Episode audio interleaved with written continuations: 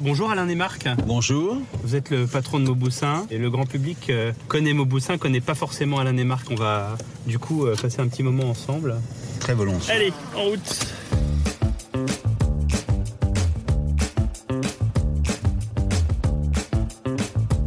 Bonjour, je suis Pierre de Villeneuve et je vous embarque sur les chemins de la réussite à la française. Bienvenue dans En route avec, on part en balade à travers les lieux symboliques qui ont marqué mon invité, qui raconte son succès, son parcours. Aujourd'hui sur le siège passager, le patron de Mauboussin, Alain Marc. En. Quand il est arrivé à la tête de l'entreprise, au début des années 2000, la célèbre maison de joaillerie vendait 80% de ses bijoux au sultan de Brunei.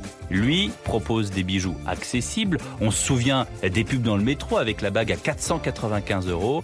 Et avec ce nouveau business model, la marque cartonne. Alain Marc, l'homme qui a révolutionné Mauboussin. Alain Marc, l'entrepreneuriat, ça vous connaît depuis très très longtemps. Il y a eu la mode, 17 ans. Et maintenant, Mauboussin, s'il y a euh, quelque chose qui relie tout ça, c'est l'amour du beau. Vous aimez le beau, Alain Desmarques? Oui, l'amour du beau, et puis également probablement l'amour du rêve.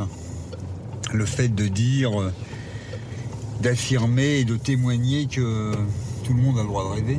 Mhm. Pendant très longtemps, on a, on a professé que le luxe c'était en fait euh, l'inabordable. Plus c'était cher, plus c'était inaccessible, et plus c'était inaccessible, plus c'était luxueux. Il y a des marques qui fonctionnent encore comme ça, hein, qui, font un pricing très très élevé, et ça fonctionne. Oui, mais je pense qu'en fait, il y a, beaucoup de vertus au, partage, il y a beaucoup de vertus au partage du, du rêve, et indépendamment de ça, le luxe, c'est plutôt pour moi la, la, puissance de la création, l'originalité, la, la différenciation, que, que permet la beauté, que permet le beau. Je pense que tout le monde a le droit de rêver, que tout le monde a le droit de rêver à la beauté et au beau? Justement, il y a un objet dans la boîte à gants et euh, vous allez ouvrir et vous allez me dire ce que ça vous inspire.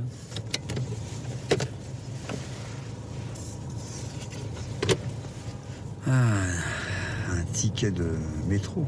Ça m'inspire forcément à moi plein de choses. Ça m'inspire. Euh, Alain Nemarc a descendu la joaillerie dans le métro non, je pense qu'on a dit que j'avais descendu dans le métro parce qu'on avait très envie de dire que j'avais démocratisé la joaillerie. C'était une façon de le dire, en effet. Et c'était une manière de le dire et quelque part aussi de le. Non, parce qu'en fait, je pensais qu'il y avait un côté péjoratif visant à dire que je l'avais désacralisé. Et moi, je pensais que j'avais sacralisé la joaillerie en la descendant à la proximité du plus grand nombre. Vous savez, c'est pareil que pour moi. Je... Vous savez, je suis très admiratif des collections d'art privées.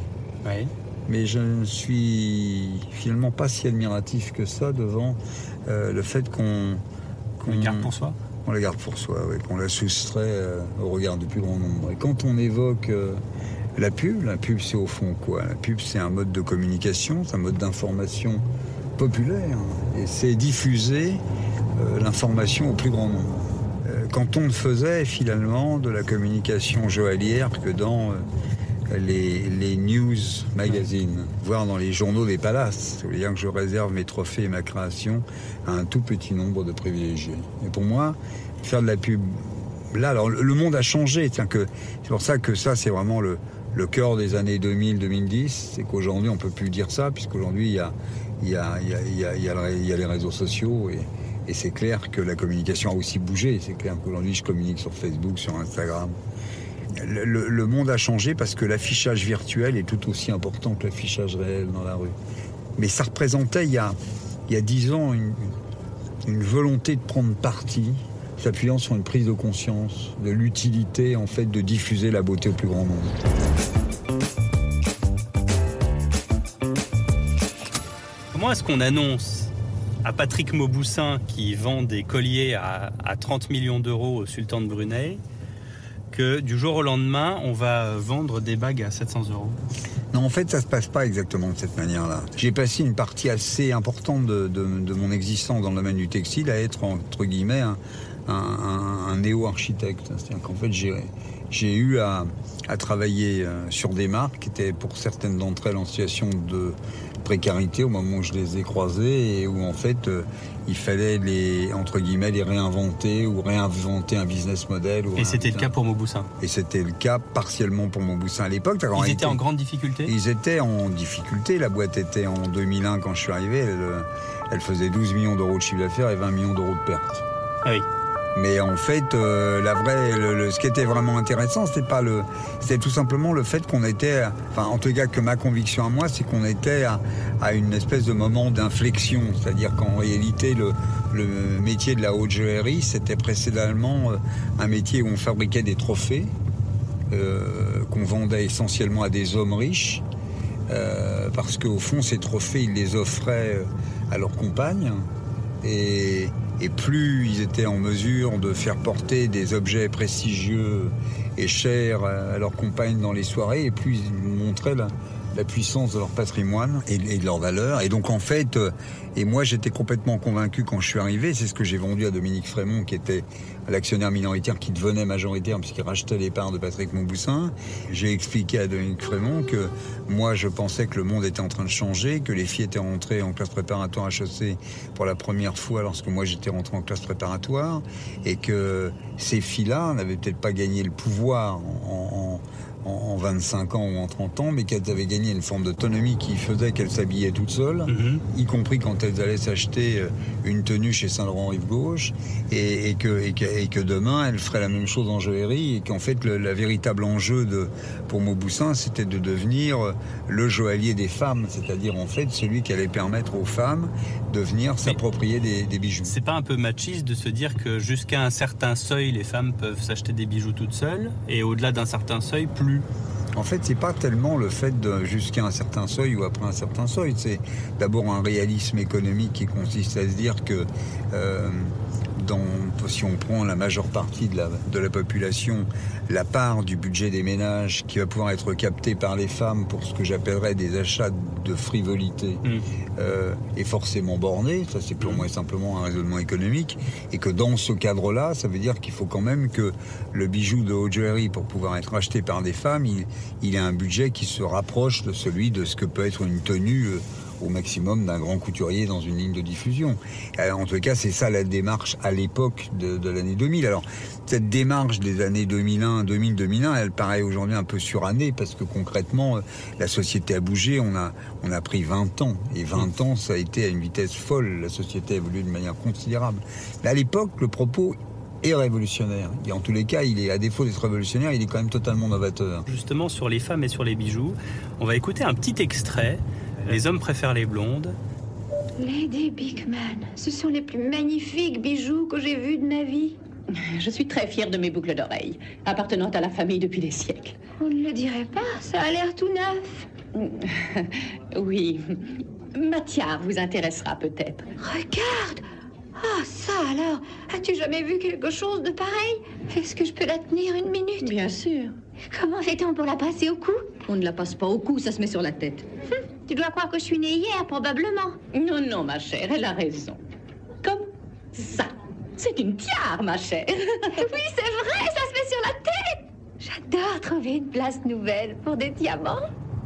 Ça vous inspire quoi, Alain et Marc Marilyn Monroe émerveillée Moi, je trouve ça. Euh, je trouve d'abord ça normal parce que nous sommes dans un, dans un métier d'art et en fait, euh, elle apprécie la beauté de la beauté de la création et c'est heureusement. Alors ensuite, euh, il y a le côté euh, un peu folklorique c'est vrai que ce film est d'un autre temps, donc après. Oui, mais il est d'un autre temps, mais en fait, il n'est pas simplement symbolique d'un autre temps. Il est, il, est, il, est, symbolique d'une manière de considérer le bijou euh, euh, globalement comme étant euh, quelque chose qui est un accessoire de, mise en scène sociale.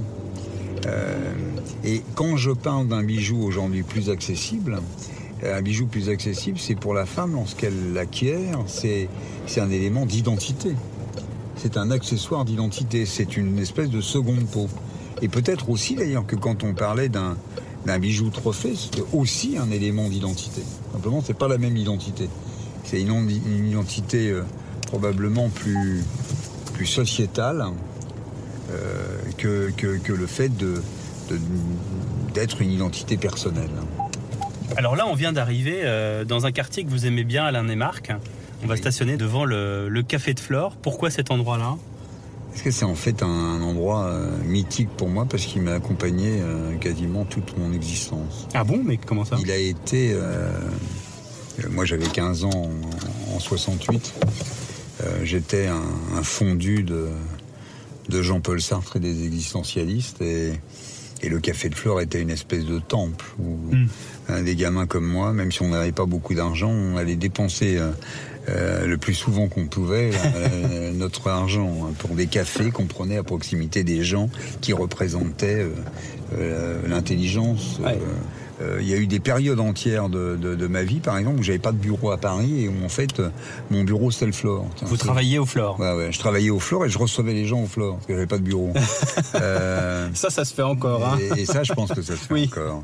Mais on va aller au Café Flore, on va rejoindre votre invité Alain Desmarques. Euh, qui euh, est votre invité et pourquoi? Ariel pour plusieurs. Euh, Ariel Dombal. Ariel Dombal pour, pour plein de raisons. D'abord parce que je pense fondamentalement qu'elle incarne la beauté. Évidemment, une beauté physique, mais elle incarne une formidable beauté du cœur et une formidable beauté de l'esprit. Et c'est plus important pour moi. Et je trouve qu'elle a, elle a cette espèce de noblesse de, savoir cacher souvent la profondeur de l'être qu'elle est au travers d'un discours qui paraît un peu perché, un peu superficiel, alors qu'elle est le contraire du superficiel. Qu'on conçoive une voiture ou qu'on dirige une entreprise, l'innovation est souvent la clé de la réussite. Pour accompagner les entrepreneurs, Peugeot a créé la nouvelle Peugeot 508, une berline radicalement différente et audacieuse.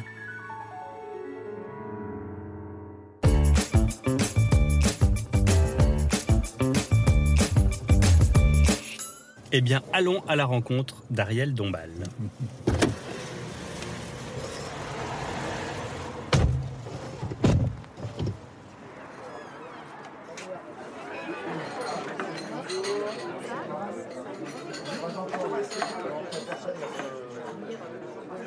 Cher Alain et Marc, nous voilà au, Café de Flore. Nous avons rejoint votre invité, Ariel Dombal. Bonjour. Bonjour. Merci d'être avec nous dans cette balade Quand on m'a dit c'est Alain, je n'ai pas hésité. Mais Alain euh, n'est pas un grand patron comme les autres. C'est-à-dire? C'est-à-dire que sa réussite est assez étonnante, parce que euh, admirable, parce qu'il a fait descendre la joaillerie, et donc euh, Dieu sait que c'est important pour les femmes, les joyaux.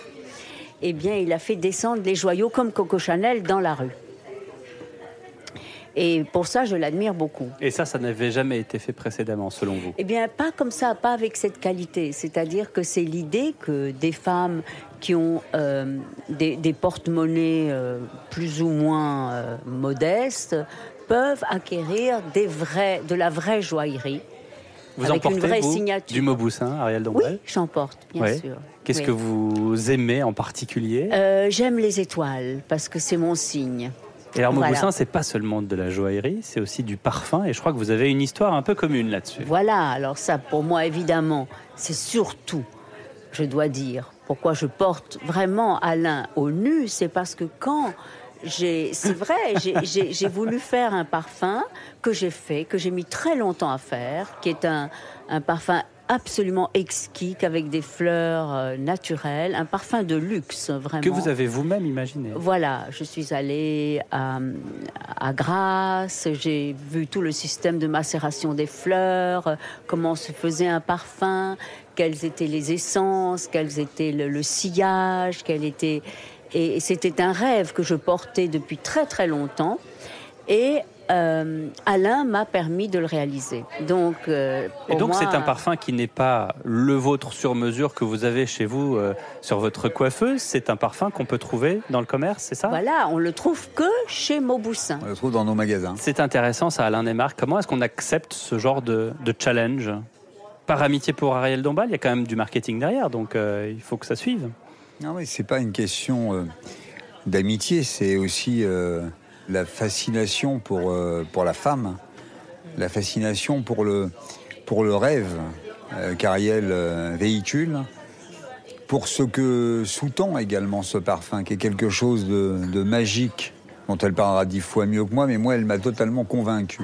Euh, moi, vous savez, je suis, je suis essentiellement un intuitif, donc euh, le reste. euh, c'est- vrai que ce cas de particulier Alain, c'est que c'est un homme euh, qui décide assez seul pour tout. Et euh, parce qu'il est lui-même quelqu'un qui est, qui connaît bien l'art, qui connaît la littérature, qui connaît la politique, qui connaît les sociétés, qui connaît l'histoire. C'est quelqu'un de complet, qui connaît aussi l'histoire de la peinture. Et tout ça fait un tout. Et euh, dans, dans, ses campagnes publicitaires, dans ses, dans ses dessins, parce qu'il lui arrive donc de dessiner euh, les bijoux de sa marque, euh, il y a lui. Il y a cette empreinte qui est la sienne. Et ça, c'est rare. Vous savez, les patrons sont souvent des poissons froids, très éloignés des réalités, qui ne voient que les chiffres et les courbes et les. Et- et donc, on s'adresse à quelqu'un qui a une sensibilité d'artiste et, et- et d'écrivain. Donc la prochaine chose que vous faites ensemble, c'est un livre. Je crois qu'il n'a pas besoin de moi pour en faire. un bijou avec Ariel. Ah oui. Ah bah Oui, voilà. voilà. Voilà une déclaration. Mais ça- Une ça- étoile Une étoile. Ah, mais j'adorerais. Comment est-ce que vous l'imaginez, Alain et Marc L'étoile d'Ariel? Je l'imagine fine et déliée. L'étoile, c'est un objet qui, qui quelque part symbolise le rêve. Elle symbolise euh, une forme d'évasion. Et c'est clair que le rêve et l'évasion, c'est le monde d'Ariel. Mais ce que j'adore dans le, dans, le personnage d'Ariel, c'est qu'au fond, en venant de lieux très différents tous les deux, par nos deux euh, démarches artistiques, personnelles, euh, sociétales, on concourt au même but, rendre les gens heureux. Leur dire que les lendemains chanteront. Et dire que les lendemains chanteront dans cette société française malgré des moments parfois tumultueux. Non, mais il faut dire que voilà la figure d'un patron euh, qui est euh, émouvante, qui touche tout le monde. Parce que qu'est- qu'est-ce que c'est que le lien social, sinon aussi le rêve? Et je trouve que Alain fait partie justement de, de ces êtres euh, pétris d'idéalisme qui font que les choses sont évidentes et belles. Faisons une pause sur les chemins de la réussite à la française pour découvrir la nouvelle Peugeot 508 et son poste de conduite spectaculaire. Volant compact, combiné numérique, écran tactile 10 pouces et caméra infrarouge de vision nuit, de quoi reprendre la route en toute sécurité. On redémarre En route avec la nouvelle Peugeot 508.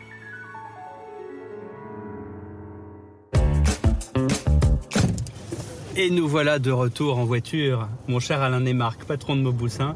On va se balader peut-être dans ce, de ce quartier latin que vous aimez tant. Ouais. Où est-ce que vous voulez que j'aille Là, on est sur le boulevard allez à Saint-Germain. gauche. Là, je vais à gauche, je tourne Puis tu devant, premier euh, à droite. Devant l'église Et nous de allons arriver devant ma place préférée à Paris. Ah, je sais laquelle. Ah oui, la place de Furstenberg. Et pourquoi la place de Furstenberg est votre euh, place préférée? Et bien parce que je pense qu'elle porte toute la pays, toute la, toute la poésie de Paris. C'est vraiment l'émergence de l'histoire au coin de la rue. Compagnie française des poivres et des épices. Si ça, c'est pas du luxe à la française, non? Ouais, C'est ça, que- hein, c'est le, c'est le made in France. Ça, ça- ça vous, ça vous interpelle, le made in France? C'est quelque chose qui est, qui est important pour vous? Oui, c'est quelque chose qui est important pour moi. Pourquoi? Parce que, parce que je pense que c'est au travers de, de l'industrie, de la création et de l'artisanat français que, que le pays conserve son oxygène. Ce qui fait la, la richesse et la richesse de ce pays, c'est la richesse du travail. Et que ce travail euh, artisanal, industriel, manuel, bah, est un élément euh, premier de, de l'essence du pays. Et du coup, Mauboussin, c'est made in France? Et 65%, 70% peut-être aujourd'hui des bijoux euh, que nous vendons sont fabriqués en France, même si on a une trentaine de pourcents qui sont fabriqués en Italie ou en Espagne. Alors justement, sur le Made in France, voilà ce que déclarait euh, le ministre Arnaud Montebourg, qui, bien sûr, euh, souvenez-vous, avait été le chantre du Made in France. Bienvenue, Arnaud Montebourg. Merci d'être là avec nous. Bonjour. Vous acceptez la mondialisation qui est un fait et vous encouragez le rapatriement, dans certains cas la création d'entreprises en France. On relocalise. Et bah, là, il s'agit que ça marche. Que là, il s'agit de créer. Nous avons perdu 750 000 emplois industriels en 10 ans. Euh, nous avons maintenant la base productive la plus faible des cinq puissances industrielles d'Europe. Et on peut corriger ça? Et Nous devons reconstruire. Nous allons le faire sur nos atouts nos technologies, là où nous avons euh, dans la compétition mondiale les moyens de nous battre. Alors, Donc nous concentrons nos forces sur nos atouts. On va voir ce que ça donne. On va voir ce que ça donne. Qu'est-ce que ça a donné depuis Alain Desmarques? Bon, là, ça a donné beaucoup parce qu'en fait, quand, quand Arnaud Bombourg, je, vous, je vous rappelle le, schéma de, ce que nous avons, nous, connu. On a, quand moi je suis arrivé à la tête de Mauboussin, en fait, on n'avait pas d'artisan ou d'industriel français de la joaillerie qui acceptait de faire crédit à la maison Mauboussin. Mhm. Donc en fait, on est parti fabriquer nos objets à l'époque, on fabriquait 3000 euh, pièces de joaillerie, on doit en fabriquer aujourd'hui à peu près 150 000. On fabriquait nos 3000 pièces de joaillerie, on avait du mal à les placer. On est parti en Asie, on a été fabriquer nos pièces en Asie. En Asie En Asie, parce qu'en Asie, on nous accordait du crédit, alors qu'on n'en accordait pas ici. Donc je suis allé fabriquer mes produits dans les usines qui travaillaient pour, euh, pour Tiffany. D'accord. Avec lesquels, à l'époque, d'ailleurs, les industriels euh, chinois chez lesquels on fabriquait avait l'impression que les quantités que fabriquait euh, Mauboussin, c'était des quantités de prototypes qu'ils avaient l'habitude de fabriquer pour Tiffany. Donc effectivement, la question du crédit se posait pas beaucoup pour eux. Et puis le temps a passé et effectivement, à l'orée des années 2010, moi, je voulais absolument rapatrier mes fabrications et, c'est vrai que le discours d'Arnaud Montebourg a, rencontré ma préoccupation et à partir de 2013, je n'ai eu de cesse que d'arriver à trouver des partenaires me permettant de rapatrier ma fabrication ici. Et contrairement à tout ce qu'on a pu dire, aujourd'hui, produire en France, c'est possible. Ah oui, non, non, évidemment, c'est possible. Alors, parce que vous parliez de l'Asie, évidemment, les coûts sont pas du tout les mêmes. Oui, les coûts sont, les coûts sont un peu plus élevés, mais en France, mais concrètement, on y gagne aussi en coûts logistiques, on y gagne en délai de fabrication. Il y, a, des plus et des moins. En, fait, ce que moi je voudrais souligner, c'est que c'est pas fabriqué en France, c'est fabriqué à Lyon, c'est fabriqué dans l'est de la France, c'est fabriqué. Il y, a des diversités régionales aussi. Euh, en France, il y, a des, rapatriements qui sont plus faciles à fabriquer dans tel ou tel endroit. Ça a été à un moment donné plus facile de rapatrier par exemple mes produits dans, dans la région lyonnaise. C'est aujourd'hui euh, un lieu important pour moi de mes fabrications, mais c'est possible par exemple aujourd'hui de rapatrier des fabrications euh, à Paris, dans des ateliers parisiens avec lesquels on ne travaillait pas forcément avant.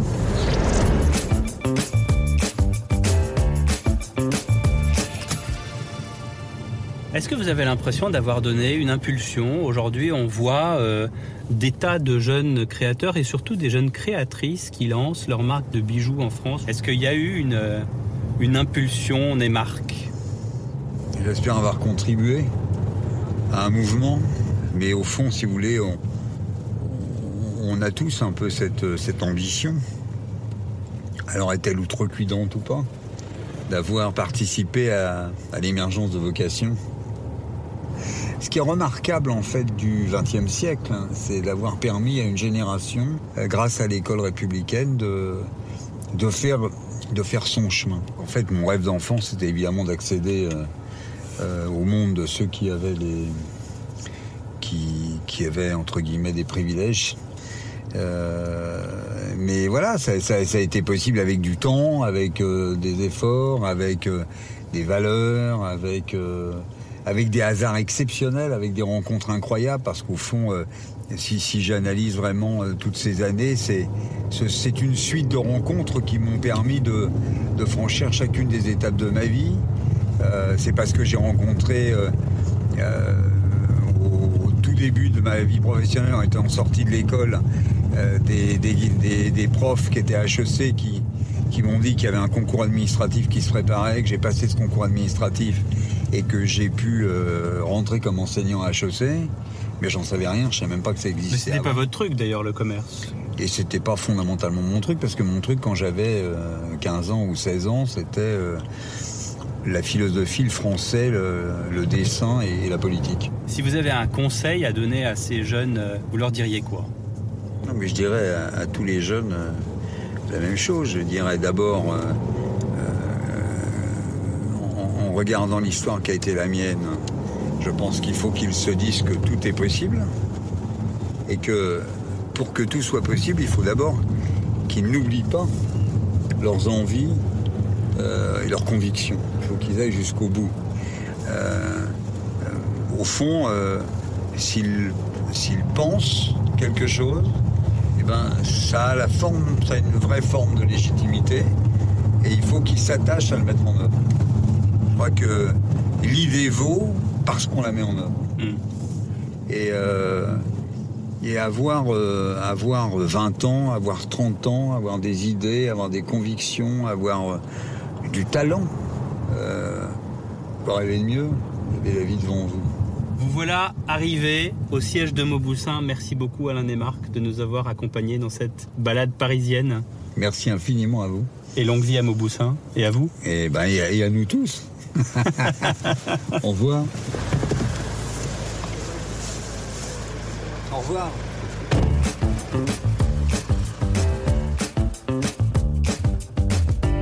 Eh bien, merci d'avoir fait la route avec nous. Retrouvez-nous sur toutes vos plateformes habituelles d'écoute et sur le site et l'application Europe 1. Bye bye